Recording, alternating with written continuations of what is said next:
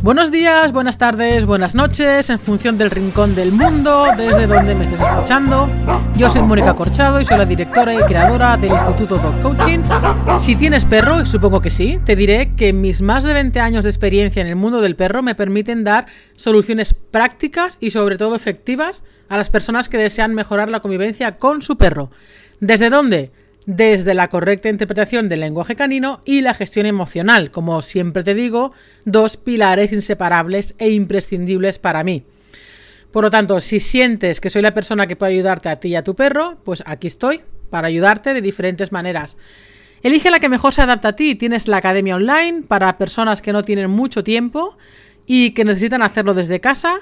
Tienes también sesiones presenciales u online, tienes ebooks y además tienes todos los canales gratuitos, este podcast, tienes el canal de YouTube, tienes el grupo privado de Facebook donde estamos la comunidad, eh, etcétera, ¿vale? Donde cada semana también voy aportando, voy aportando valor. En la academia puedes encontrar una gran variedad de cursos con cientos de vídeos y miles de horas de contenido de altísimo valor. Puedes encontrar cursos sobre los perros reactivos, sobre el lenguaje canino, de autocontrol y gestión emocional, tienes un curso para trabajar la llamada, dos cursos para trabajar el olfato de tu perro, dos cursos de cachorros, un curso de entrenamiento general y actualmente estamos inmersos en el curso de los miedos. Cada mes en la academia subo contenido nuevo del curso que esté en proceso en ese momento. Como digo, ahora estamos en pleno, en pleno curso de los miedos. Pero es que además también se realizan dos webinars en directo donde resuelvo, dos webinars al mes en directo donde resuelvo todas tus dudas e inquietudes que puedas tener sobre el comportamiento de tu perro. Puedes preguntarme todo en vivo y en directo, en vídeo y con tu micrófono. Eh, puedes aprender realmente tranquilamente desde casa, no hay matrícula, no hay permanencia. Además, nada más entrar, puedes acceder al contenido desde el minuto uno. Como te digo, todo este contenido es una síntesis de mi experiencia de estos 20 años en el mundo del perro, ahorrándote así, de verdad, muchísimo tiempo y mucho dinero eh, buscando otras opciones o buscando información de forma más, más, bueno, más aleatoria, digamos, ¿no? En la academia lo tienes mucho más condensado. Y ahora que he mencionado el tema del, del dinero, bueno, pues para acceder a la academia tienes dos modalidades. Bueno, pues en el episodio de hoy no estoy sola, estoy acompañada y estoy acompañada nuevamente de un, de un compañero de profesión también del mundo del perro con el que nos llevamos persiguiendo para hablar mucho tiempo y por fin hemos podido. Pido disculpas si hay algún problema de audio, porque precisamente hoy que estamos grabando hay tormenta y, en este país cuando hay tormenta la cosa se pone un poco fea a nivel de tecnología. Además, me hubiera gustado poner en vídeo, pero por lo mismo, pues no, no podemos. Pero bueno, así hay más curiosidad, porque como no lo puede ver la gente en vídeo, Bueno, lo voy a presentar ya. Eh, se llama Tony, Tony La Torre. Supongo que mucha gente lo conocerá por, Facebook, en, el perfil de Facebook. Además de que mucha gente trabaja con él, ya no solamente a nivel de Cataluña, sino a nivel de toda España. Y, pero bueno, quiero que se presente él y que nos, nos, describa cómo, cómo es él. Tony, hola. Mónica, ¿qué tal? ¿Cómo estás? Bien, bien, bien, bien, bien, bien. Aquí perdido en medio de la montaña, eh, hoy que no salimos porque, bueno, eh, con lo que tú dices, al menos aquí donde, donde estoy, pues eh, ha empezado hace unas horas un poquito la, a tocarnos las, narices una tormenta. Y, bueno, pues aquí estamos, pero por lo demás bien, por lo demás bien, con ganas de, de, tener esta, esta charla, de charlar un ratito contigo porque es cierto que nos, conocimos hace algún tiempo, hace unos años ya, y bueno, habíamos quedado para, para charlar y charlar un poquito de, los perrillos y todo esto, y bueno, quizás han pasado dos años, tres años y no ha habido manera de, que, pudiéramos coincidir por unas cosas o por otras. Por lo menos. sí. sí, sí, sí, Y eso que vivimos en la misma comunidad, pero bueno. sí, sí, sí, sí, pero bueno, a veces es lo que pasa. Sí, sí. Entre el trabajo de unos, el de otros y las ocupaciones, pues eh, es complicadito. Sí. Oye, Tony, em, yo te conozco por el mundo del perro, pero investigando un poco más sobre ti para prepararme un poquito las preguntas de la entrevista, he visto que, eres locutor de radio, productor de música. Cuenta, cuenta, cuéntame esto. Bueno, eh, la primera pregunta es, ¿quién es Tony La Torre? y cómo, cómo llegaste al mundo del perro. Bueno, pues, pues mira, un poquito para simplificarlo, te, lo he comentado más de una ocasión, de, una ocasión pero bueno, eh, eh, siempre comento que mm, me siento muy afortunado porque a lo largo de mi vida he tenido pues un par de pasiones muy grandes, una de ellas es, es la música, la otra son los animales y concretamente o específicamente o especialmente los perros, me gustan todos, pero los perros pues quizás más, ¿no? Eh, y bueno, he tenido la, gran suerte de, poder vivir prácticamente toda mi vida, desde que tenía pues 15, eh, 16 años, compaginarles la música con, los animales, ¿no? Claro, primero los animales me han gustado desde siempre, o sea, quiero decir, pero el tema de, música, pues sí he estado más de, más de 30 años trabajando en producción musical, en emisoras de radio, eh, me he pateado un montón, he estado pues, bueno, un montón de discotecas, eh, como residente en un montón de discotecas de Cataluña y alguna de, Madrid, un par de, Madrid. Y luego, pues bueno, una vez uno se va haciendo un poquito mayor, mm, empiezas a, hacer el cambio, ¿no? Hacer el cambio. Y fui paulatinamente a hacer el cambio, eh, una época en que en que continuaba con el tema de, de la música y además, además, pues con el trabajo con, con eh, la rehabilitación de, perros, pero ya también se me hizo un poquito pesado. O sea, cuando llegas, cuando tienes eh, estas ocupaciones, tienes tantos tantos animales en casa y, te vas a, por ejemplo, a una sesión de, discoteca o un evento y terminas a las 6 de la mañana, pues llegar a casa a las 7 y sin acostarte, encargarte de, todo y empezar a trabajar era complicado. Y poco a poco, pues lo fui dejando y me he quedado un poquito solamente con producción musical, me van pidiendo algunas algunas producciones, remixes, otros compañeros de jockeys y etcétera, pero es, lo único que estoy haciendo ahora mismo en, el tema musical, lo demás es ya con, los animales. Ajá. ¿Y cómo, cómo llegaste al mundo de la educación canina? Pues un poquito por, por, casualidad, ¿vale? Un poquito por casualidad. Eh, realmente yo empecé tarde, o sea, quizás hace unos 16, 17 años, ¿no? Eh, y yo llevaba tiempo, los animales, como te digo, siempre me, han, gustado mucho los perros. Eh, y bueno, eh, pues eh, ayudaba en, algún, en alguna protectora, refugio que tenía cercana donde vivía yo entonces, que era en Capellades. Y, luego tenía, pues bueno, mi perro, luego conocía a Gloria, a mi pareja. Y, y ya llevaba tiempo interesándome, leyendo mucho sobre esto y bueno, decidí pues eh, hacer una formación, eh, gastarme un montón de dinero durante una serie de años acudiendo a, aparte de, un curso completo, acudiendo a, masterclass y cursos y seminarios de, pues, de considerados, eh, pues, por decirlo de alguna forma, en, cada una de sus modalidades considerados los buenos o los mejores. Uh cursos en Madrid, cursos en, Zaragoza, me llegué a desplazar a Sevilla. Y bueno, fue todo un periplo de, formación y empezar a trabajar eh, con los animales por mi cuenta y, aquí estamos. Han pasado todos estos años y, ha ido la cosa, pues bueno, ganando experiencia. Seguimos formándonos, por supuesto. Mm. Y ya está, y, aquí estamos ya, mm, pues bien, bien, eh, pues eso, 14, 15, 16 años oficialmente, pues solo me dedico a esto. Ajá. Y tu trabajo, Dani, principalmente es con perros de, caza, te dedicas al tema de las adopciones. Exactamente cuál, cuál es. Mm, a ver, eh, no trabajo adiestramiento, no me gusta no me, no, no, no, no me atrae, no, no, me atrae por hoy, ¿no? Eh, es principalmente la rehabilitación de, problemas de comportamiento y es con, cualquier perro, con todos. Lo que pasa es que mm, fundamos, mi pareja y yo, hace unos 10 o 11 años, fundamos la Asociación Probretón de Rescate, Rehabilitación y Adopción. Y en principio, bueno, en, su momento queríamos ya que nos apasiona a los dos, queríamos montar, o sea, queríamos eh, montar una asociación de rescate y adopción de galgos, pero ya habían varias, ¿no? Y en aquella época, un poquito mi mano derecha y mi ojito izquierdo, que me acompañaba casi todas las rehabilitaciones, porque es mágica, era, era Ami, una bretona, una bretoncita, ¿no? Y también son unos animales muy castigados, muy castigados eh, a nivel de caza.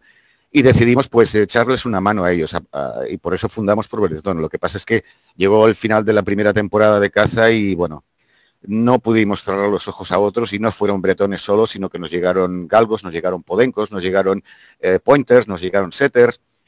Y lo único que hemos mantenido es el, nombre. No hemos cambiado el nombre, pero sí, eh, el rescate y rehabilitación de nuestra asociación y luego el, la adopción, el buscarles la familia adecuada a cada uno, eh, es de perros de caza, efectivamente. Ajá. Guay, está guay porque la verdad es que es, un, es una cosa aquí en España que todavía estamos en la prehistoria y por desgracia cada temporada de caza hay demasiados perros tirados por ahí los que sobreviven, claro. Sí, tirados y a mí lo que más me, afecta es que es, eh, los que te llegan de la caza es un porcentaje altísimo, me, atrevería a decir, eh, bien bien un 70%, de los que, de los que nos llegan, el principal problema que tienen es síndrome por privación. De haber estado desde, desde, pues, desde, la, desde que los cazadores los han hecho criar y han parido los, los cachorros pues metidos en, en zulos o en recintos donde no han tenido ningún tipo de, socialización ni con perros, ni con personas, ni con nada de nada de nada. ¿no? Entonces, precisamente es, es, un problema bastante grande el recuperar a un perro con síndrome por privación, dependiendo del grado, claro, ¿no? Pero es muy complicado que, se recuperen al 100%. Ahora hablaremos de eso porque la verdad es que es muy interesante. Eh, otra de tus, bueno, una de tus más especializaciones en el mundo canino, por lo que más se te, conoce, por lo menos por, yo, por lo que más te conozco, es por tu especialización en los, con los galgos. Al final el, galgo es, un, es un perro un poco que se distingue de los demás, de las demás razas, eh, porque tiene unas características particulares. ¿Cómo definirías tú al galgo? Bueno, eh, a ver, el galgo a mí como, como animal me apasiona, eh, por, diferentes razones, pero ya no solo, ya no físicamente, va mucho más allá, ¿no? A nivel de, su carácter, de, cómo son, su comportamiento, etcétera, ¿no? yo realmente llegué al mundo del galgo mm, precisamente a través de la rehabilitación de problemas de comportamiento.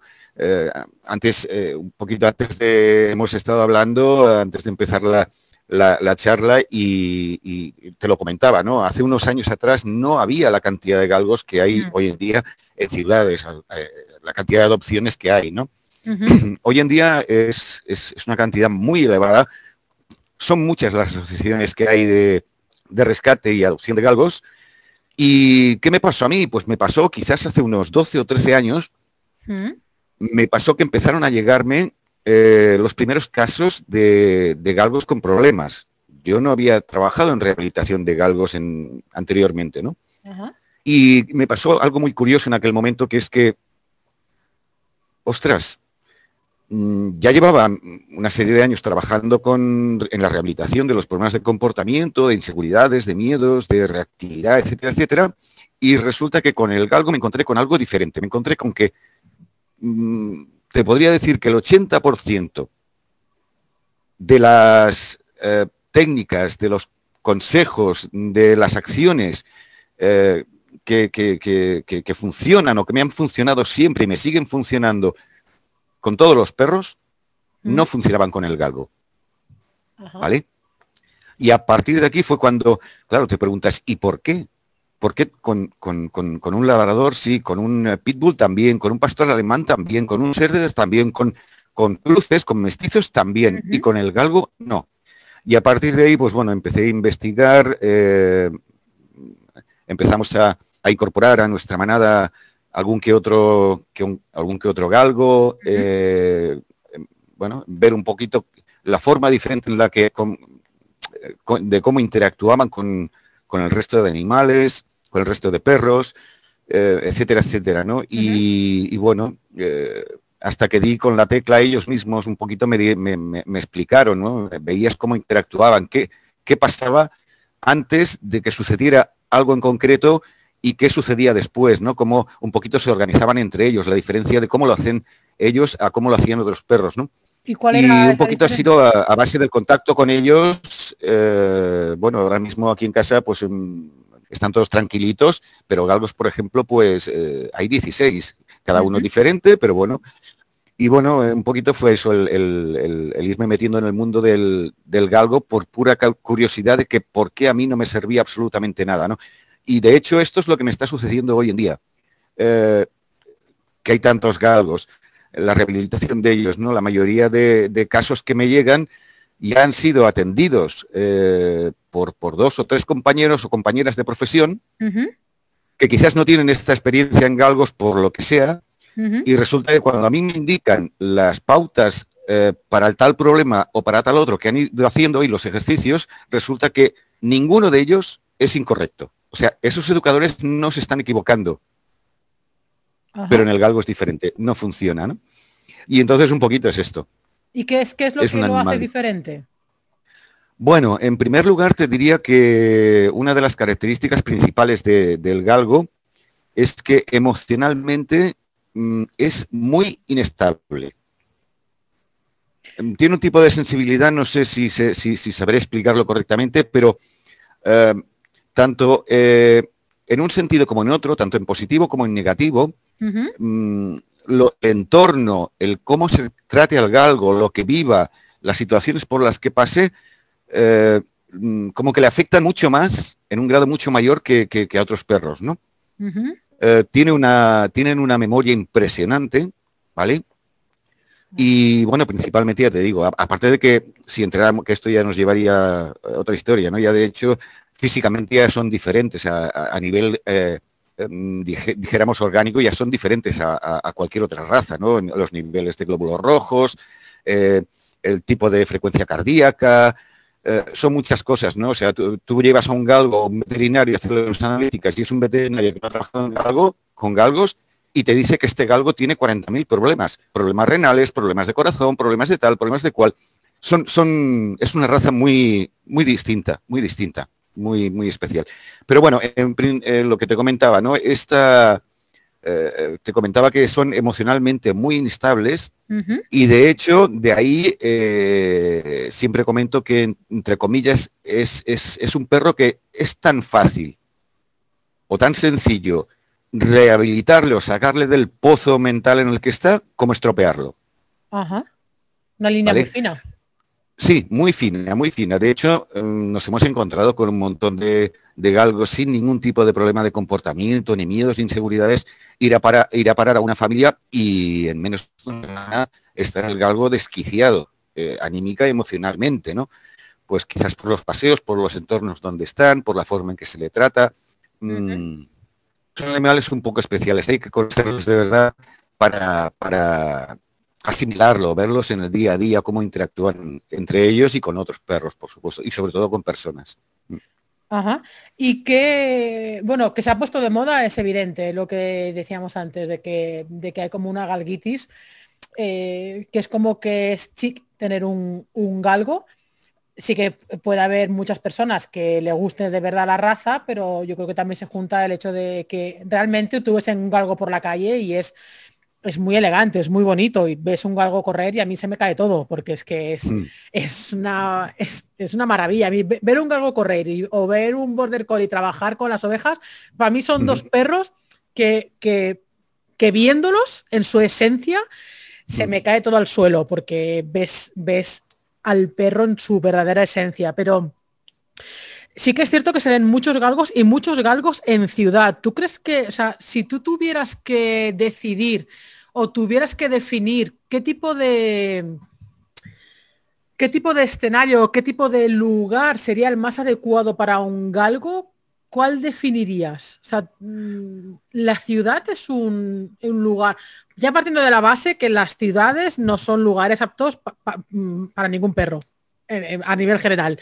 pero particularmente para el galgo, ¿cuál es el entorno que crees que debe de ser el más favore para, el que más le favorezca?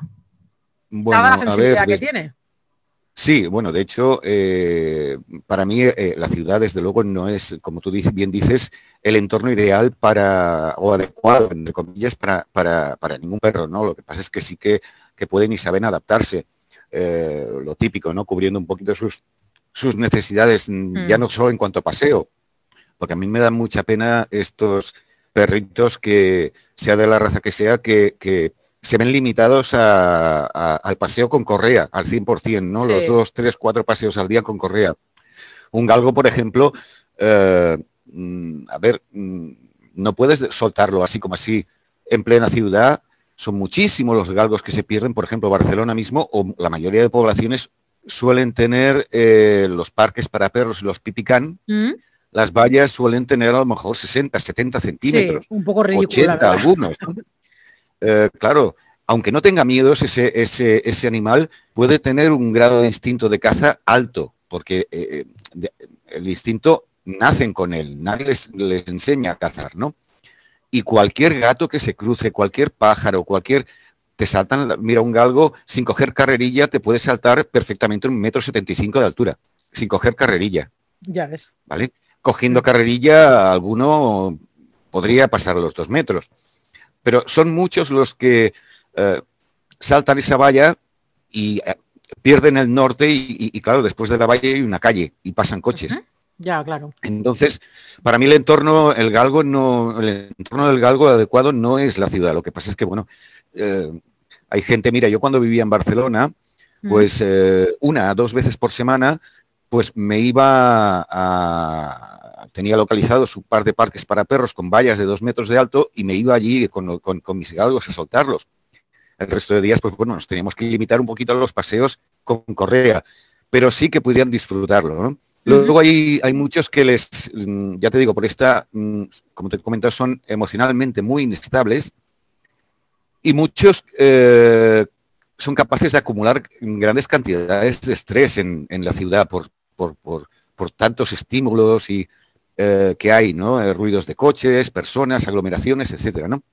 Para mí el entorno ideal para un galgo, ya que no todo el mundo a lo mejor puede tener una casa con un buen jardín, etcétera, etcétera, sí es más bien una localidad más bien pequeña, tranquila, o los entornos tipo urbanización, eh, en los cuales, pues bueno, eh, si tienes un poquito de jardín, perfecto, pero si no, eh, que puedas tener un poquito de montaña y, algún sitio seguro donde poder soltarlos una vez ya has creado vínculo y que los paseos sean por entornos más bien tranquilos, tipo, como te digo, urbanización, pueblo pequeño, que no haya estas aglomeraciones, etc. Para mí es el entorno ideal para urbano o semiurbano, el, ideal para el Ajá.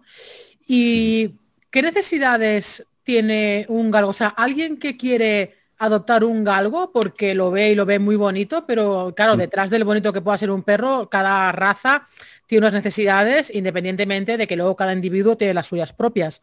Pero ya a nivel de raza también hay una serie de, necesidades, sobre todo a nivel distintos, que quieras o no condiciona el día a día de la convivencia. Entonces, em, ¿cuáles crees que, que, sería o qué crees que tiene que tener la persona en cuenta a la hora de adoptar un galgo?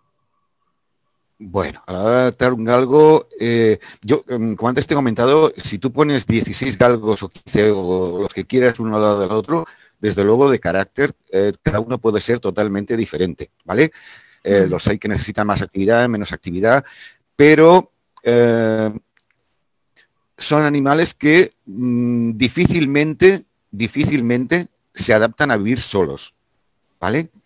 Eh, aquí entra mucho la genética, eh, generación tras generación, eh, lo que sería la epigenética, el, recuerdo o cierto tipo de recuerdo heredado. Ellos son animales de familia, animales de manada. De hecho, uno de los principales problemas que, hay en el galgo es la, la, tan temida ansiedad por separación. Y en muchísimos casos, no digo que es garantía siempre, pero en muchísimos casos el simple hecho de adoptar otro perro que tenga compañía ya es suficiente para que esa ansiedad por separación se supere. En muchos casos, en otros no, ¿de acuerdo? Eh, pero yo no recomiendo nunca, por ejemplo, que, un galgo sea como perro único. Eh, sí que es cierto que, que, muchos se adaptan, pero también es cierto que la mayoría de ellos tienen un porcentaje de inseguridades o miedos bastante elevado y eso mismo hace que repriman su carácter. Poca gente o, no demasiada gente conoce realmente cómo es el carácter de, del galgo. ¿no? De hecho, eh, pues yo eh, recibo muchos avisos o muchos me, requieren mucho pues por problemas entre comillas de agresividad del galgo hacia otros perros, ¿no? O reactividad. Y resulta que cuando vas y lo ves, no, es su forma, por ejemplo, de jugar.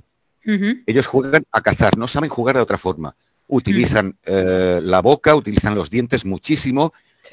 Cogen, como si estuvieran cogiendo la pieza, te pueden coger el cuello de un pastor alemán a la carrera etcétera, etcétera, ¿no? Y esto mucha gente no entiende que es su forma de jugar, ¿no? Te los tachan de reactivos o agresivos. Claro, ¿qué problema tienes con el galgo? Que otras razas, ni todos, o sea, no entienden eso como juego, ni todos lo permiten. Normalmente cuando...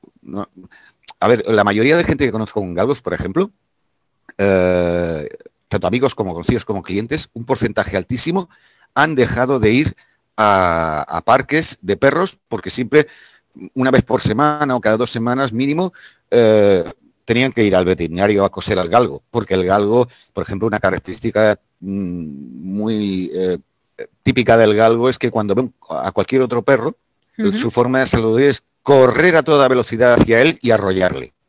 Hmm. Es la forma natural de, de, presentarse de un galgo, ¿no? Eh, claro, el otro perro muchas veces no lo acepta. A lo mejor es un perro inseguro, etcétera, y ves, ves una, vamos, alguien a toda velocidad a, por ti y que encima, tal como llega, entra en contacto, pues tienes, puedes tener un problema. ¿Vale? Pero es la forma natural del galgo. Eh, un galgo, por ejemplo, cuando va cogido por la correa no puede hacerlo. Y cuando ve un perro empieza a tirar, a liquear, a ladrar, a gruñir, a hacer mucho, que son muy ruidosos, y, el estar por la correa acaban eh, creándose, creándose una frustración muy grande hacia el galgo, porque no puede presentarse como, como es él. Em, hay muchos eh, compañeros de, trabajo, de, pues que hablando de, estas cosas, o los escucho tal, y, me, comentan que eso no son formas de presentarse. Ya, pero es que es un galgo, tienes que conocer su naturaleza. O sea, el único galgo que no se presentará saliendo a la carrera a por el otro perro es un galgo que su propia inseguridad o miedos le, haga que, ellos mismos se, repriman su carácter. Pero si un galgo no tiene miedos, yo, bueno, mm, ¿qué, quieres que te diga? Lo podría comparar como, ¿sabes la palabra poligoneros? Sí. Pues eso. Un galgo sin miedo es eso, un auténtico poligonero. Eh, sí, sí. Entonces, mm, necesitan, ¿qué necesidades? Pues bueno, necesitan, eh, no son animales de, mucho tiempo de ejercicio, es periodo corto y muy intenso. la verdad que eso es un mito que se creó alrededor del galgo de que, de que tenían que, correr todo el día. Y al revés, son no, de carreras cortas, rápidas y pum, y luego ya no son perros. Mira, y yo, yo aquí con, los nuestros, aparte de, de, bueno, de, que, de los paseos que cada día pues nos damos fuera de aquí, mm. pues tienen bastante terreno, ¿no? Y al cabo del día, eh, fuera en el terreno, pues igual eh, estamos 6, 7 horas, y de esas 6, 7 horas, si tuviera que reducir cuánto rato juegan los galgos, pues igual sería en total del día media hora, pero repartido, nunca seguido. O sea, un, galgo no te aguanta media hora eh, corriendo. Jugando sí, jugando, sobre todo los más jóvenes, sí, pero no son, no son animales de, resistencia, son de, una velocidad explosiva y, por corto periodo de tiempo, pero sí necesitan hacerlo, sí necesitan hacerlo. ¿vale? Yo, la gente que tiene la oportunidad de tener un sitio adecuadamente vallado eh, eh, donde vive, sí les recomiendo pues que al menos una vez o dos por semana, si pueden, el fin de semana o cuando tengan libre, pues se cojan el coche y eh, ubiquen algún, algún... Mira, yo, por ejemplo, cuando estaba en Barcelona, me iba a San Andrés de la Barca, que hay un, un, pipicán enorme, con vallas muy altas, y cogía el coche y me iba con ellos ahí para que pudieran desfogarse y, bueno, pues un poquito satisfacerse, ¿no? Otra cosa que para mí es muy importante, o para mí una necesidad para ellos, eh, que tengan relación con otros galgos. Hay muchos galgos que no juegan con otros perros. Claro. Los hay que sí, mm pero hay un porcentaje altísimo que eh, en los pipicans van haciendo o por ahí van haciendo, mm, pero jugar realmente, jugar y disfrutar, eh, solo es cuando se encuentran con, otros galgos. Uno de los motivos es porque juegan igual. Claro. Juegan igual. En cambio, cuando juegan con otras razas, eh, aunque la otra raza acepte el juego, el otro no está jugando con el galgo de la misma forma. No, además están muy descompensados porque ningún perro tiene la carrera de un galgo. Entonces es como que el galgo siempre va por encima en cuanto a velocidad, a manera de correr, a, todo. Entonces es como que, bueno, vale, jugamos un ratito, pero como que se queda corto para, para el galgo. Eh, son muy ladrones, son muy librepensadores. Eh, por ejemplo, una de las diferencias que hay de, los galgos Mira, yo me acuerdo eh, años atrás, eh, no voy a decir nombres, pero bueno, eh, uno de los que fue, y esto no solo es él, sino mucha gente, o sea, en, ese momento muchos profesionales, sobre todo del adiestramiento, pero uno de los que fue mi, profesor, uno de mis profesores, me decía que el, galgo es el perro más tonto y menos inteligente que existe. ¿Vale? Y, y bueno, yo con el, pues con, después de conocerlos, con el paso de todos estos años y de estos, yo diría que es totalmente al contrario. Pero ¿qué sucede? Yo les llamo eh, librepensadores. Es decir, tú trabajas el adiestramiento con un galgo, hmm. por ejemplo, el básico, o sea, el, enseñarle o el decirle que se siente y obedezca, el decirle que viva y obedezca, el decirle que se tumbe y obedezca. Mm, tú intentas trabajar esto con un galgo, hmm. con un galgo sin miedos, ¿vale? Y cuando tú le dices, ven o le, dice, o le, dices aquí, él te puede mirar y decirte, sí, sí, ya voy, ya voy. y da igual que utilices, eh, no chuches, no, un pollo alas entero. Dependiendo de, lo bien que se lo esté pasando o el estímulo, tiene la capacidad para decir, bueno, vamos a ver, eh, ¿qué tengo aquí? Juego, disfrute, esto, lo otro, ¿y qué tengo allí? ¿Con quién me llama? Vale, vale, pues ya voy. ¿Vale? Es decir, no es como en otras razas que su cerebro asocia rápidamente una palabra, una orden, una indicación a una acción, sino que mm. ellos sí que lo, sí que lo conocen, aprenden muy rápido esa, acción, pero el nivel de obediencia mm, es, eh, vamos, es increíble, es increíble. No, no es lo mismo que, en, otros perros, ni mucho menos. ¿eh? son muy, muy librepensadores, muy librepensadores. Y ojo, cierto tipo de podencos, como por ejemplo el, ibicenco, más todavía. O sea, tú puedes coger y, y, como ve una mariposa, se va. Y como a un kilómetro de allí ve otra mariposa, sigue yéndose. Y puede estar eh, cazando a su manera o jugando a su manera, un podenco, ¿eh? un ibicenco, mm, pues desde que has salido a las 10 de la mañana y te puede volver a las, a las 7 o las 8 de la tarde y regresa. Esa es la pesadilla de la gente que tiene perros de casa, que no los no se atreven a soltarlos en el monte y tal porque, porque sí, Sí, pero ¿sabes qué pasa? ¿Sabes qué pasa? Que si yo tengo un bretón mm. o tengo un setter, pues al igual que, que, un labrador, un pastor alemán o cualquier otra raza, es muy rápido y muy fácil la asociación del acudir a la llamada, del siéntate, de tal cual, porque automáticamente que lo dices bien, o lo pueden llegar a hacer. 8 de cada 10 veces. Es casi mm. instantáneo, pero en un galgo no. En un galgo no. Aparte que les estresa mucho. Mm, les estresa muchísimo. Y como te digo, son emocionalmente muy inestables. O sea, tú quieres adiestrar a un galgo y te puedes cargar su esencia, su carácter.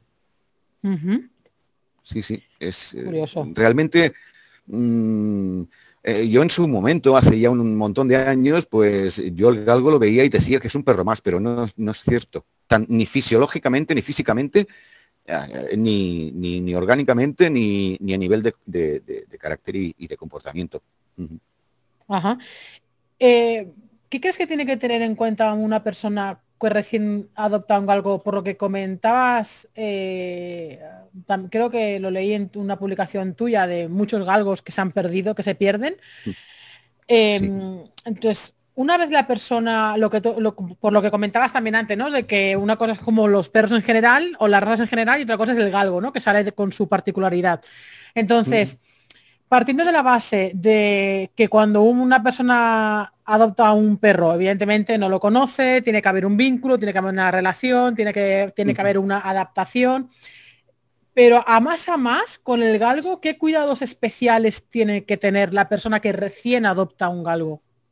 Bueno, a ver, eh, en, primer lugar, sí que es muy importante el tema del vínculo, ¿vale? Eh, también ahí quiero mencionarte que es una cosa un poco también eh, que hay de diferente a la hora de crear vínculo con un galgo a crearlo con, cualquier otro perro de, otra raza o mestizo, ¿no? tú traes a un perro adoptado o comprado, es igual, me da lo mismo. Tú traes un, un nuevo perro a tu casa, ¿vale? Y va a vivir en, una casa, va a tener unas calles, un entorno, etcétera, etcétera, etcétera, ¿no? y tú vas a tener unas rutinas, unas rutinas en cuanto a horarios de trabajo y en cuanto a forma de ser. Eh, como te he comentado, ellos son, tienen un carácter muy suyo, muy especial y son libre pensadores. Y una de las claves de, o sea, tú puedes, a cualquier perro, tiene una facilidad muy rápida para eh, adaptarse a un nuevo entorno, ¿vale? Y a partir de ahí crear un vínculo. Eh, una de las claves del éxito eh, de crear vínculo con un galgo es la capacidad que tenga la persona o, que se, mm, se, pueda mentalizar de que es más él, la persona, quien va a tener que adaptarse a, la forma de ser del galgo o a las necesidades del galgo, eh, psicológicas, que no a la inversa, querer hacer que el galgo se adapte a, digamos, a, tus rutinas, a tu... sí que se les crean y tal, pero bueno, eh, quiero decir que es mucho más fácil crear vínculo cuando tú te acostumbras a cómo son los galgos y a convivir con ellos, más que ellos aprender a convivir con, nosotros. ¿no? Y una vez dicho esto, a ver, eh, una de las diferencias principales que hay entre, o sea, con los galgos a la hora de que te llega un galgo nuevo y también a diferencia de otros perros es los sentidos. Tú sabes que todos los perros el principal sentido que tiene es el olfato. ¿Vale? Y eh, en el galgo es el menos desarrollado que tiene de todos. Sí. El, galgo tiene más desarrollada la vista y el oído. Y el olfato lo último. Apenas lo usa. Ya es una cuestión a través de generaciones también muy genética, ¿vale? Sí, se les va anulando el olfato generación Exactamente, porque parte del entrenamiento de, del galguero con el galgo es no permitirle que vuela, ¿vale? Para que no se despiste. ¿De acuerdo? Entonces, ¿qué sucede? Que a ti se te escapa eh, un perro, un perro que, hace poco que ha llegado o lo que sea, pero que ya hace dos días, tres días, cuatro días y has dado unos, pasos por allí, y ese perro, aunque sea asustadizo o aunque eh, se vaya un poco lejos, por su capacidad olfativa es capaz de regresar al punto de, partida, siguiendo incluso su propio rastro. Pero un galgo no.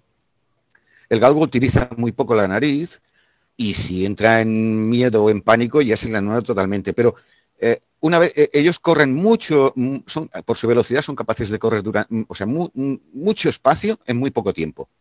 Y si un galgo que es un poco asustadizo y conoce la zona y está con una familia nueva porque la acaban de llegar, se escapa, porque se les, se, escurre de la, de, la correa o porque no llevan el collar adecuado, porque ellos también tienen que llevar un collar adecuado o un arnés adecuado, este galgo se asusta y sale corriendo y en un momento te ha recorrido un kilómetro, dos o tres. Pero es que si allí le asusta otra cosa, te va a correr otros tres. Y así sucesivamente.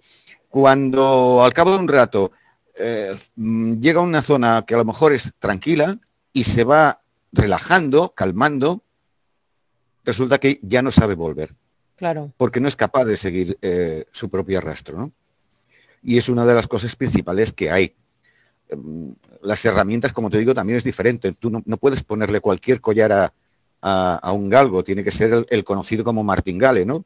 Eh, que, se cierra cuando, más que nada porque la cabeza eh, es más estrecha que el propio cuello. Que eso también ha sido muy criticado en algunos sectores. Sí, bueno, esto daría para un programa entero, pero bueno, yo creo que como en todo, aquí nos hemos ido de un extremo al otro y, y, como siempre digo, no es, no es no es la herramienta, sino cómo la uses. ¿Vale? Mm.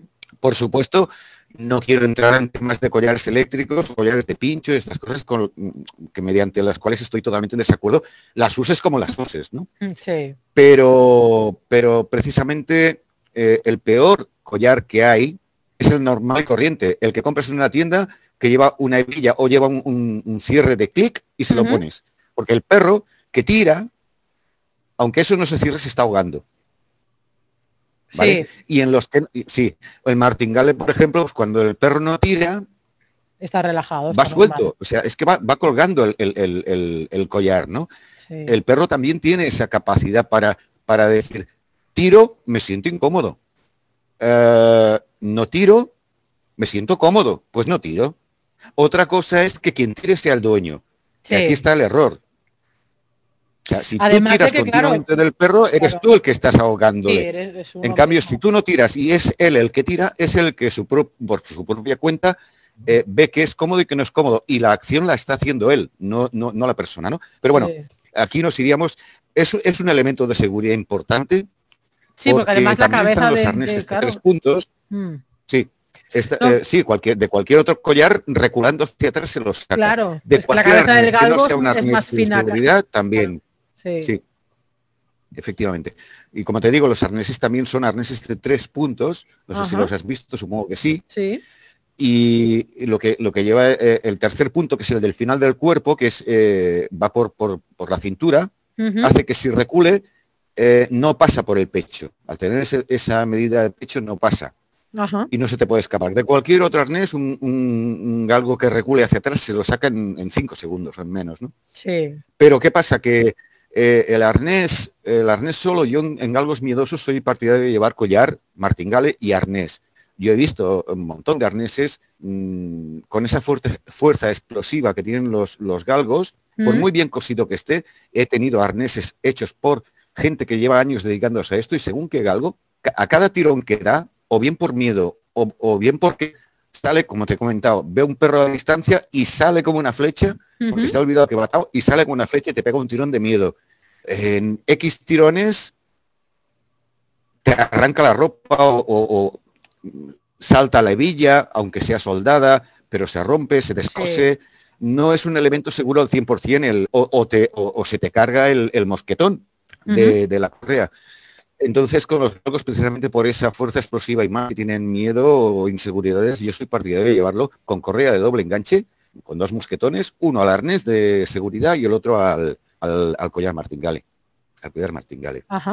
Yo a la gente, como me has comentado, le diría que lo primero que tienen que hacer cuando le llega un galgo es darle mucho la nariz, el olfato, a recuperar el olfato, porque se recuperan, ¿eh? se recupera el olfato. Sí, al final es cuestión de trabajarlo, de, de, recuperar la esencia no tanto de raza, sino de perro, de descubrir el mundo con la nariz. Sí, sí. No deja de ser un, órgano, el olfato es un sentido, pero implica, eh, implica una serie de, órganos físicos ¿no? y de, determinaciones olfativas y eso se entrena, se entrena y se recupera, por supuesto. Por supuesto. Y con respecto al tema de soltarlos, ¿Cuándo recomendarías a una persona soltar un galgo? Mira, cada galgo en este sentido es, un mundo, eso uno, porque depende mucho del, nivel de instinto que tenga. Instinto, cuando digo instinto me refiero al instinto de caza natural, ¿vale? Hmm. Como he comentado antes, eh, mira, un, galguero cuando el galgo tiene aproximadamente dos meses o poco más de dos meses, ya sabe de toda la camada que tiene, quién le va a servir y quién no le va a servir. Entonces ya directamente se deshacen de un montón, ¿vale? Hmm. Y a esa edad nadie les ha entrenado para cazar. Es un instinto que, con el que ya nacen. Lo que sí hace el galguero es entrenarles físicamente, ¿vale? Pero no a cazar, no les enseñan a cazar. Eso ya sabe el perro, sin que nadie le haya enseñado, ¿no? Entonces, dependiendo del instinto que tenga, resulta que eh, si es muy alto, el estímulo que va a haber, sea un conejo, sea un gato, sea lo que sea, o cualquier animal, será mucho más grande mucho más grande que el estímulo que tenga eh, yendo hacia el dueño si le llama. Por mucho cariño que tenga, por mucha comida que le dé, etcétera, etcétera, ¿no? Sí, no, donde se ponga un instinto. Eh, luego también influye mucho el, eh, grado de, miedo e inseguridad con, que tenga, ¿no? Si es un galgo inseguro o miedoso, vas a tener que trabajar mucho eso antes de, de poder soltarle, porque como te comentaba antes, si por miedo un galgo sale corriendo, imagínate que vas por la montaña ¿vale? Eh, mm. dices, me voy a un sitio seguro, mm, no se mueve de mi lado, va junto a mí, pero es un perro miedoso. Imagínate que te salen, como ha pasado en muchas ocasiones, te sale otro perro o un señor con dos perros. Y van y se tiran a por él y, le atacan. Y el galgo sale corriendo. Mm. Como te he comentado antes, pues en muy poco tiempo recorre mucha distancia y luego no es capaz de volver. Pero es que más o menos durante esa distancia es posible que se cruce con más de una carretera. Sí. ¿Vale? Entonces, el tiempo no te puedo decir el tiempo, ¿no? Hay, hay quien ha soltado un galgo porque se ha creado un vínculo en, pocos días, en una semana, 10 días, 15 días, y hay galgos que, que, puedes tardar muchos meses o incluso no. Yo tengo galgos que, mm, si no míos, ¿eh? y, te hablo, por ejemplo, te podría comentar el caso de, Celia, una de las galguitas que, tengo, hmm. que Mm, a esa calguita yo no la voy a soltar nunca en la vida, en un espacio abierto. Yo para soltar a, Celia, por diferentes motivos, nivel distinto, eh, bueno, mm, es imposible. O sea, tienes que irte a buscar un, sitio, un lugar correctamente vallado. Correctamente vallado. Claro. No, no hay un, tiempo específico para, para hacerlo. Lo que sí que es cierto es que eh, la forma, por ejemplo, de trabajar, el acudir a la llamada, que es algo básico que tienes que trabajar con ellos, aunque sean cabezones, también es diferente a otros perros. Precisamente por esta eh, inestabilidad emocional que tienen tan grande, ¿no? Si un perro se te va, un galgo se te va eh, corriendo porque se ha asustado y tú le llamas, le has entrenado a, acudir con diciéndole aquí, o acompañado de su nombre o lo que sea, y te, y te viene en circunstancias normales, ¿Mm? cuando eh, un galgo entra en, pánico o en modo caza y sale corriendo, tú le llamas y resulta que no viene. Y le vuelves a llamar y resulta que no viene. Y si es por miedo y le llamas una segunda vez con un tono eh, que estás alarmado porque ves que al fondo a lo mejor hay una carretera y tú ya le mm. dices, en vez de decirle, eh, Blue, ven, le dices, Blue, oye, ¿vale? El escuchar esto para él es eh, em, em, ratificarle que algo pasa. Claro. Tú, estás asustado y el perro se asusta más. Exacto, y entonces sigue corriendo más todavía. No giran nunca la cabeza. Y, lo, y cuando oyen ese tono de voz alarmado tuyo diciéndole que vengas, hmm. ellos lo que confían es de que me ve correr, o sea, mi papi o mi mamá me ve correr, acabo de oírle de que pasa algo y vendrá también corriendo. Ellos no giran la cabeza, pero se piensan que, que tú vas a ir detrás corriendo también, vas a huir de lo que le ha dado miedo. Y resulta que no es así. Entonces también eh, el, acudir a la llamada se trabaja de formas diferentes. Yo, por ejemplo, particularmente lo trabajo con, el silbato de ultrasonidos, primeras por la distancia larga que alcanza y segundas por algo muy sencillo, que es que el silbato no contiene emociones. Claro, es neutro. Exactamente. Entonces no le, no, le confirmas el estado de alarma a ese galgo hmm. cuando está huyendo. Son, son algunas cositas. Pero eh, tienes que crear vínculo y eh, comprobar de que te venga 8 de cada 10 veces al menos y luego, pues bueno, eh, confiar en que, en, que, en que no pase nada. Confiar en que no pase nada porque ya te digo, principalmente temas de inseguridad y miedo, eso es lo peor que puede pasarte en un galgo. Sí. Incluso, más que en el, incluso más que en el instinto, porque si se te va para, porque sigue un rastro, porque ha visto algo, pero tú ya le has entrenado previamente bien el olfato, va a volver. Si es por miedo, tenemos un problema. Sí, porque ahí se dispara demasiado la, emoción. Em, bueno, el tema, el tema de los miedos, ya para lo último, eh, has comentado que muchos perros que te llegan te llegan con síndrome de, privación sensorial. Exactamente, eh, porque mucha gente no habrá oído este término, exactamente qué es y cuál es la diferencia de un perro con miedo normal, miedo normal, sí que se puede llamar a un perro con miedo normal, pero bueno, el miedo es más generalizado, la palabra miedo se entiende mucho más, pero el tema del síndrome de privación sensorial, ¿qué características y sobre todo en el galgo eh, tiene? Bueno, eh, yo para que lo entienda todo el mundo, que, no sea de nuestra profesión, eh, la gente que, atiendo con, este problema, con este tipo de miedos, rápidamente les digo que vendría a ser así, algo así como miedo por desconocimiento, por desconocimiento total. ¿De acuerdo? O sea, sería, una forma de... Es decir, la mayoría de miedos que tienen cualquier perro suelen ser eh, por experiencias vividas. Malos tratos, yo qué sé, golpes, ataques de otros perros, un accidente que ha recibido, hmm. mm, experiencias malas por las que ha pasado. Le han golpeado con, un palo, con la escoba, le pegan broncas, eh, aunque no le hayan puesto la mano encima, eh, continuamente broncas. Quiero decir, los miedos que un perro eh, tiene por, por, los habituales que tiene por experiencias vividas. Y en el caso este es totalmente diferente. En el caso este eh, es por desconocimiento. Eh, durante la etapa que va desde el nacimiento hasta... Primero es que no suelen aguantarles el tiempo suficiente con, la madre y los hermanos. Eso lo primero. Hmm. Y segunda es que esa etapa que va entre el nacimiento y los tres meses eh, mm, apenas reciben ningún tipo de, estímulo más que el zulo donde están o el patio donde están con otros galgos, por decirlo de alguna forma. ¿no? El galguero no le permite cariño, que nadie le dé cariño, no, permite eh, que tengan contacto con otras personas, no permite que tengan contacto con otros perros que no sean los suyos, que suelen ser también galgos. ¿vale? Entonces, eh, en esa etapa tan temprana, tú ya sabes que hay una parte del cerebro que en esa época, o sea, que se dedica a almacenar la respuesta ante los estímulos que, hay, ¿no? Entonces, ante una caricia, reacciona de esta forma y eso queda grabado en su cerebro. Ante, bueno, todas las experiencias que pueda tener un, perro, eso queda almacenado. Eh, ellos no tienen estímulos prácticamente de ningún tipo y esa parte del cerebro finaliza esa etapa de, entre comillas, de formación vacía, vacía. ¿Vale? ¿Qué pasa ahí? Que cuando eh, tú sacas al perro de ese entorno, que en ese entorno es un perro sin miedo ninguno. Claro. Tendrá mejor o peor vida, pero no tiene ningún tipo de problemas. Cuando sacas de ese entorno y se encuentran con lo primero desconocido, como no saben qué es y qué pasa, lo primero que hace el galgo es recular, desconfiar. Su cerebro entonces almacena lo desconocido con rehuir. Luego ve un coche, luego en la ciudad, luego un desconocido, luego... Y la primera eh, reacción que su cerebro ha grabado ante lo desconocido es el rehuir. Y eso es la reacción que prevalece siempre. ¿vale? Entonces, eh, ¿qué, ¿cuál es la dificultad de rehabilitar un, perro con síndrome por privación? Pues que, que tienes que llenar esa parte del cerebro.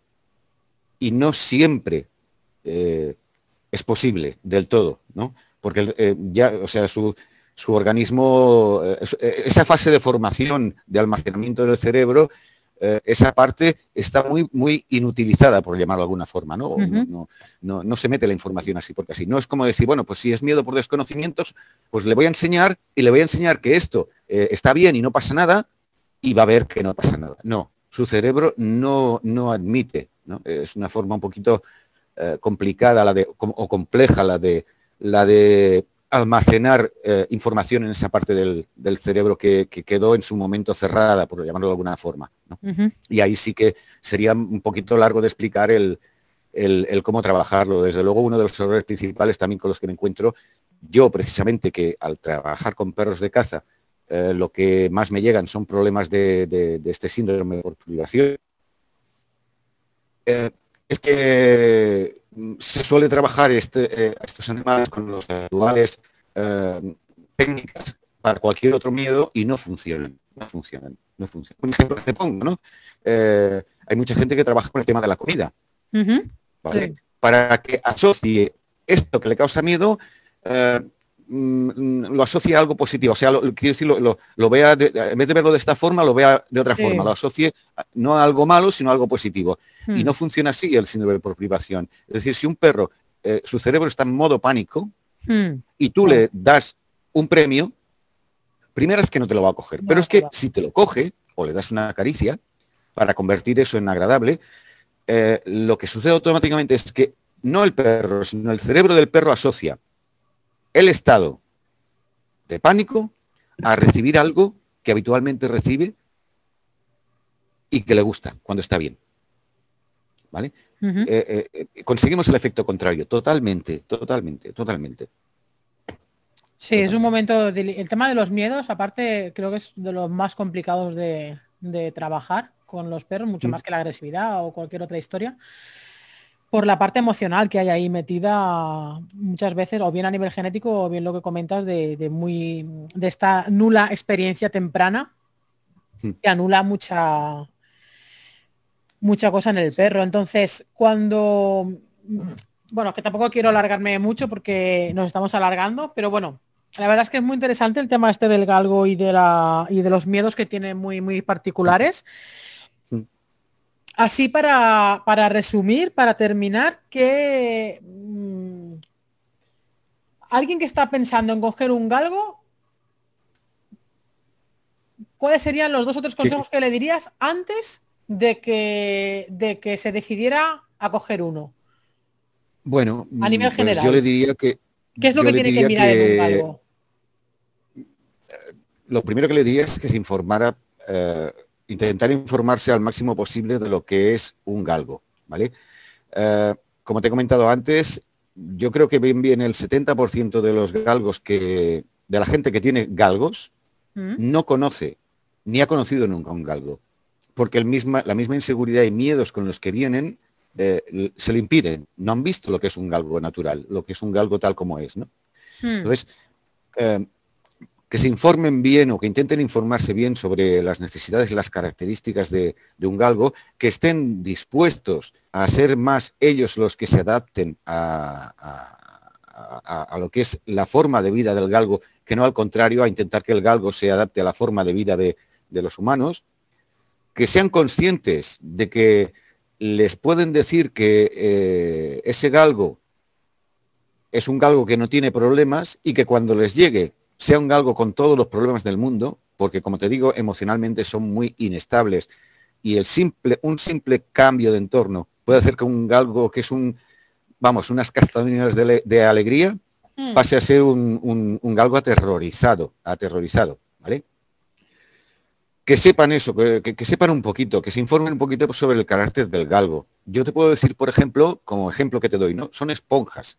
Es decir, eh, tú, tú sabes, Mónica, que cualquier perro, ya, aunque no lo entrenes, cualquier perro ejerce de perro de terapia ante las personas Sí. cuando tú te encuentras mal, ellos te, te reconfortan, tú te sientes mejor, ellos lo ven. Quiero decir, ese perro que no, es- no has entrenado a ti te está sirviendo como perro de terapia, ¿sí o no? Sí, totalmente. Pues un galgo es totalmente al contrario.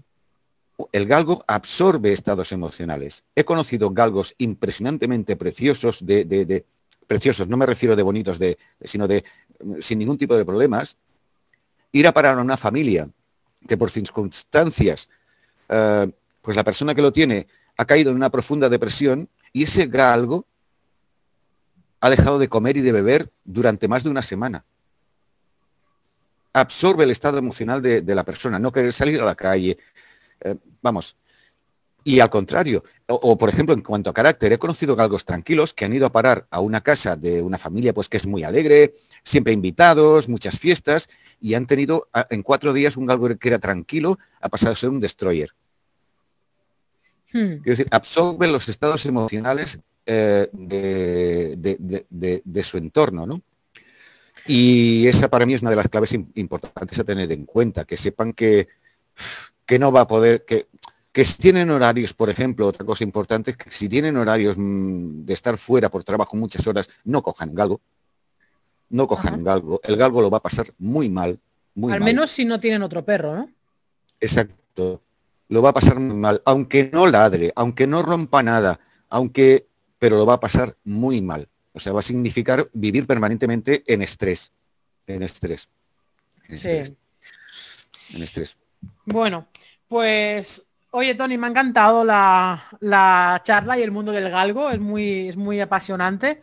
Eh, sí que es cierto que, dada, bueno, que, par- que aparte de la sensibilidad del galgo, para mí muchos, la gran cantidad de perros, lo que tú decías de que son esponjas, eh, para mí la gran, la, la gran mayoría de perros son esponjas emocionales. Evidentemente va a depender mucho de la sensibilidad de cada perro.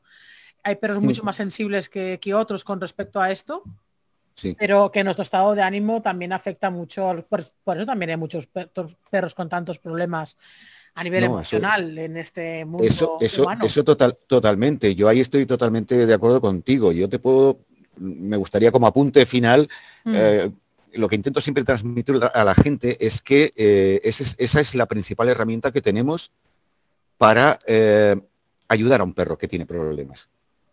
Nuestro estado emocional, no el suyo, sí.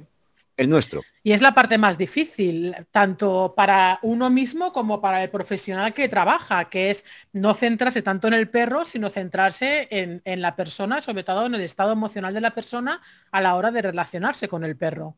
Claro, Claro, claro. La parte más complicada. A veces cuando, lo típico, ¿no? Que te dicen, ah, qué guay, trabajas con perros. Digo, bueno, trabajo más con las personas que con los perros realmente, porque es como que el perro es el vehículo eh, hacia un poco em, la rehabilitación emocional de la persona. Muchas veces. Sí, sí, totalmente, totalmente, totalmente, totalmente. Totalmente, claro. Eh, mm, bueno, eh, en otros perros también, pero en el galgo, ellos que, que, tienen tantos problemas de inseguridades y miedos, la mayoría, es lo que decimos siempre. Si tú vas por la calle, el perro va sujeto con la correa y todo le asusta, y tú estás padeciendo porque, porque tu perro está pasando mal, tienes un estado emocional. Eso produce un olor, el perro huele ese olor y le está confirmando de que algo pasa. Nunca vas a rehabilitar a tu perro. No. Nunca. Yo he conocido perros con un miedo terrible que te llamen, ir, coger al, miedos, eh, coger al perro, ir por la calle andando decirle a la persona, mira, aprovechando que la calle está ancha, hmm. vete a la otra acera. Y a los 3-4 minutos siguientes de, perder de vista a, sus dueños, hmm. está la ventaja de que el miedo anula el olfato, dejan de olerles, aunque vayan por, por eh, dijéramos, por la, por la otra acera, a cierta distancia, y a la que pasan 3 o 4 minutos, el perro comenzará a relajarse, y ese perro que paseaba con pánico y tirando y no tirando y tal y cual, resulta que pasea perfectamente y empieza a oler y a hacer un pipí y te dicen, bueno, pero ¿qué le has hecho? No, es que no le he hecho nada.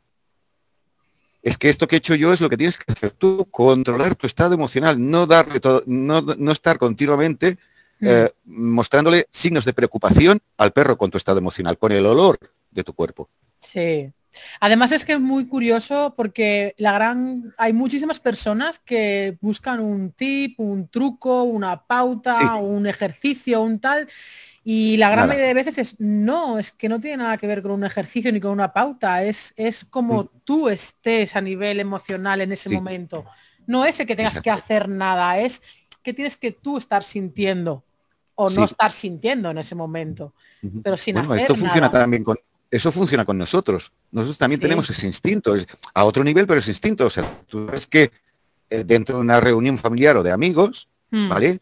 Eh, una única persona que venga con mal rollo te puede arruinar el estado emocional de toda esa reunión. Y al contrario, llegas a, a, un sitio donde están todos tristes porque o aburridos o lo que sea, y llegas tú con tu estado emocional y conviertes eso en una reunión feliz. Sí, y es al final siempre va, a predominar la, energía más fuerte, pero la energía más fuerte puede ser el miedo en un momento determinado que contagie al resto. Mira, no hay nada peor para un perro que vivir permanentemente con miedo. es lo peor que hay. Una pesadilla. Peor, peor que con dolor, eh, peor que, sin cubrirle necesidades a nivel de la cantidad de veces que necesita salir a la calle o ejercicio. El miedo es lo peor que hay, lo peor para un perro.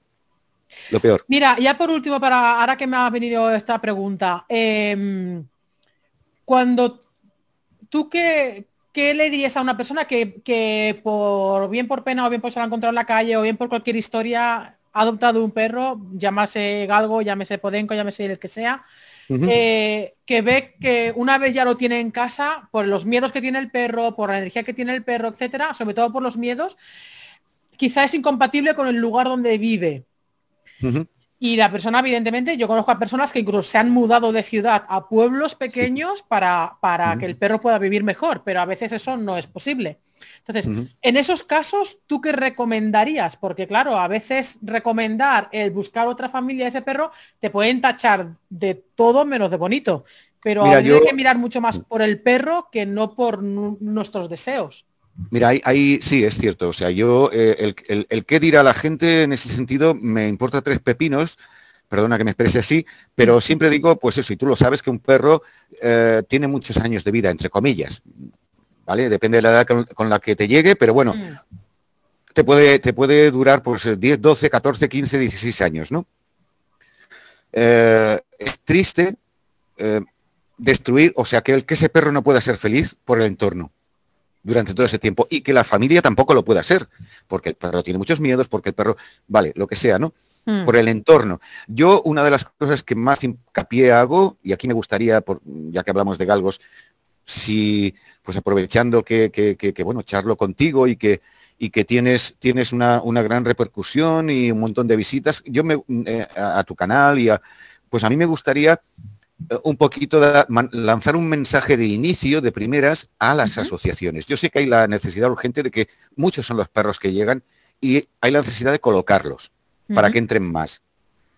Pero eh, en el caso de, un porcentaje bastante alto que hay de síndrome por privación, yo diría que no se manden perros con síndrome por privación a entornos urbanos en adopción. No los vas a recuperar nunca. Les puedes ayudar a mejorar, pero esa mejora nunca va a, ser superior a lo mal que lo está pasando el perro. Claro. Mm. Nunca.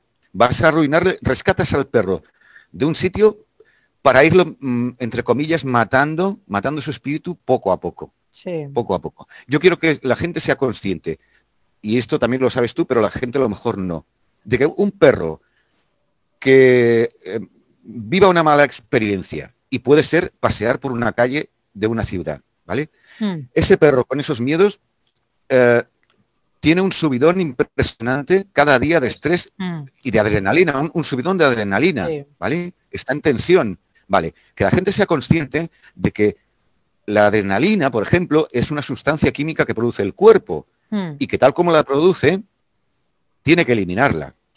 Y un perro puede tardar entre dos y siete días, cada perro es un individuo diferente, en hmm. que su cuerpo elimine esa, esa, esa sustancia que le hace estar más hipersensible a todo.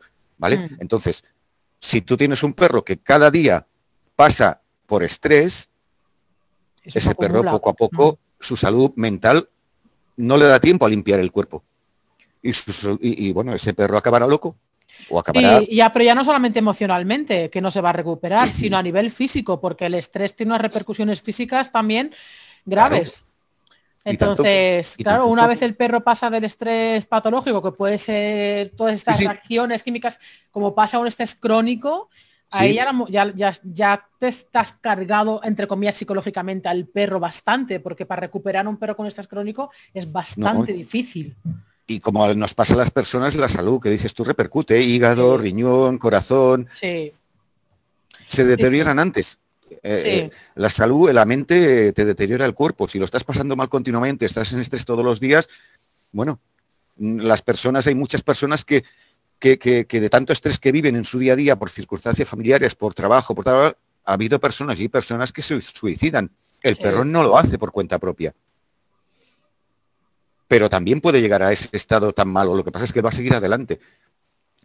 Yo no, me gustaría que las asociaciones dijeran, bueno, Galgo o Podenco, eh, sin este tipo de miedos, es decir, con miedos por maltrato, por cual, por cual, sí, porque se puede rehabilitar perfectamente. Pero con síndrome por privación, buscad familia de entorno más tranquilo.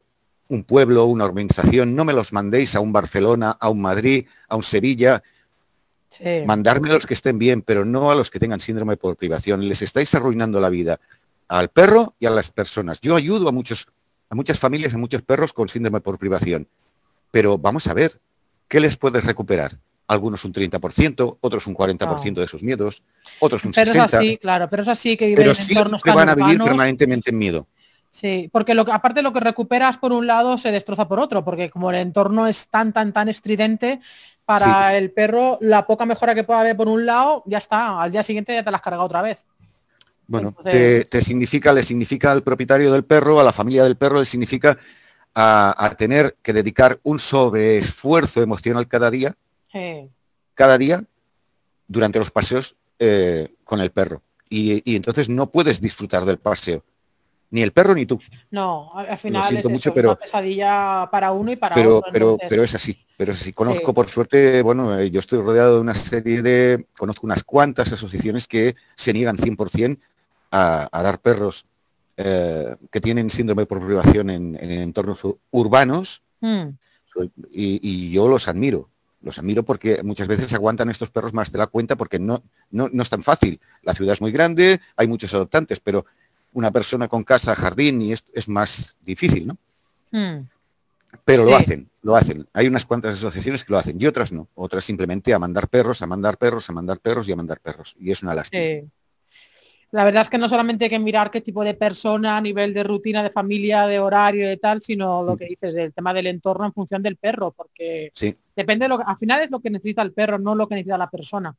Mm, y en muchos casos el, entorno, para este tipo de perros, el entorno incluso llega a ser más importante que la, que la persona o que cómo sea la persona. Que si le da más o menos mimos o si le mete una bronca con más o menos frecuencia.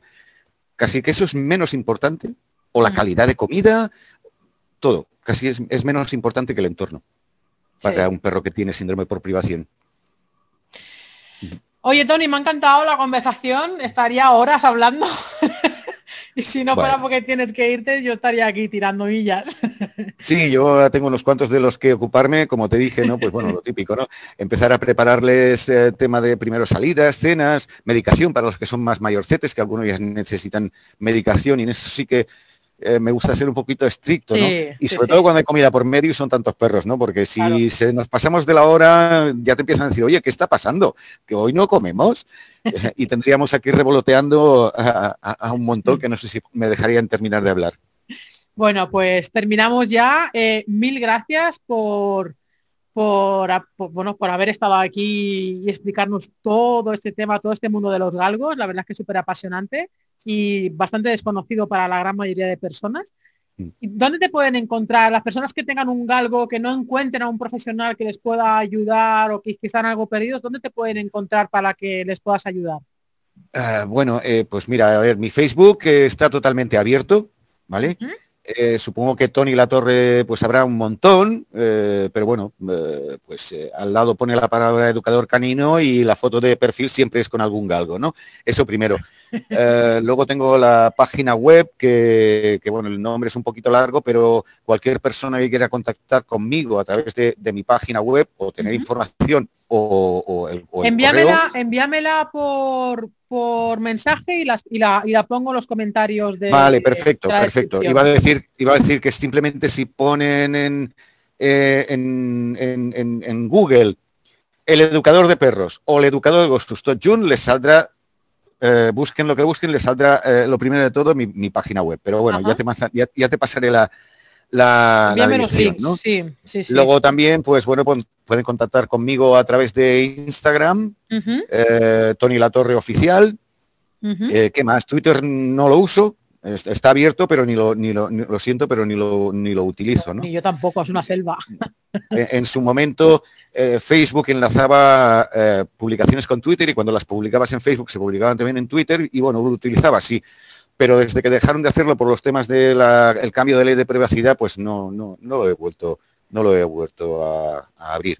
Y bueno, eh, o por teléfono, y, ya si quieres te lo pasaré, bueno, está en mi Facebook, está en mi en mi página web y pueden contactar conmigo por teléfono o por pondré el link de tu Facebook y de la página y a partir de ahí, como ahí están los teléfonos, para no poner el teléfono en, en la descripción, como quieras, como quieras. Te puedo pasar si quieres el correo electrónico, es una de las cosas que más utiliza la gente para ponerse en contacto conmigo, pero bueno. Vale, vale. Sí, dame todos los links que tú quieras que yo ponga y yo los pongo en la descripción.